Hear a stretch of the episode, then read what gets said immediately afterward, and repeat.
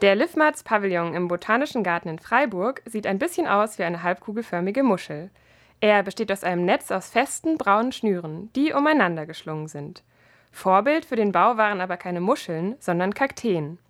Thomas Speck vom Exzellenzcluster Liffmarz war am Projekt beteiligt. Als Inspiration waren die Holzkörper von Kakteen, wo einzelne Holzfasern miteinander verwachsen und ein sehr leichtes und stabiles Netzwerk bilden. Und dieses Netzwerk war letztendlich der Ideengeber für diese bionischen Pavillon.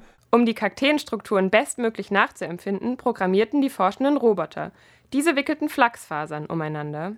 Also im Prinzip kennt man das von Kinderspielen, wo man so Nagelbretter hat und Schnüre wickelt. Und diese Schnüre sind in dem Fall in Harz gedrängt und härten aus. Und dann bekommt man diese ultraleichten, hohlzylindrischen Netzstrukturen, die in dem Fall eben aus Flachsfasern aufgebaut sind. Flachs eignet sich für umweltfreundliche Bauten besonders gut, weil die Pflanze regional wächst. Außerdem kann Flachs viel häufiger geerntet werden als zum Beispiel Holz, nämlich ein bis zweimal pro Jahr. Bis ein Baum geerntet werden kann, dauert es im Durchschnitt 80 Jahre. Jetzt klingt das mit dem umweltfreundlichen Pavillon ja alles schön und gut. Aber ist er am Ende eigentlich nicht viel zu teuer und damit nicht umweltfreundlich, weil er gar nicht erst gebaut werden kann? Der ist, kostet etwa 200.000 Euro.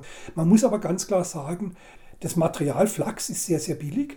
Die Methoden, Roboter zu wickeln, wenn die mal programmiert sind, wenn man das in Serie machen würde, wird es auch signifikant billiger.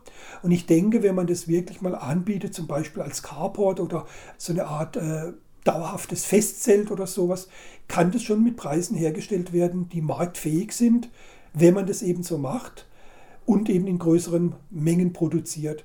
Der Livmerz-Pavillon soll noch für mindestens fünf Jahre im Botanischen Garten Freiburg stehen bleiben. Dort kann er kostenlos bewundert werden. Elena Kolb, Universität Freiburg.